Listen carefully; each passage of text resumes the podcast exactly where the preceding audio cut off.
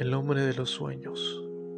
En enero del 2006, un psiquiatra de Nueva York hizo de recibir en su consulta a uno de sus pacientes como un día cualquiera. En aquella sesión, la joven le explicó de que había soñado en repetidas ocasiones con un hombre al que no hacía de conocer. Tenía una calva incipiente, las cejas muy gruesas y los labios extremadamente finos, en especial el superior. Mientras oía la descripción, el facultativo dibujó el retrato del sujeto. No le dio mayor importancia y lo dejó sobre la mesa.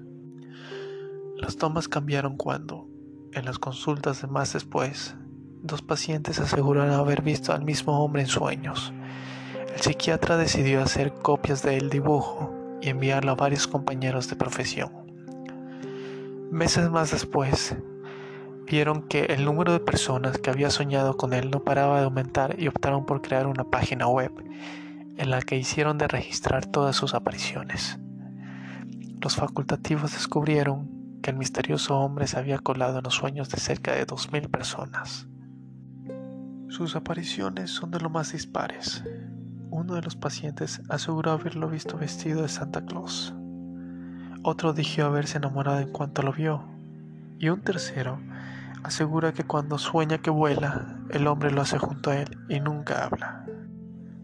El fenómeno ha dado pie a múltiples teorías conspirativas.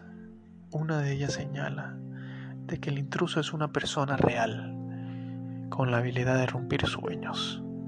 Otra incluso afirma de que se trata de un proyecto oculto de los gobiernos para controlar la vida de los ciudadanos. La hipótesis más científica, sin embargo, indica que ese rostro forma parte de una conciencia común. ¿Y a ti alguna vez se te ha hecho de presentar en sueños?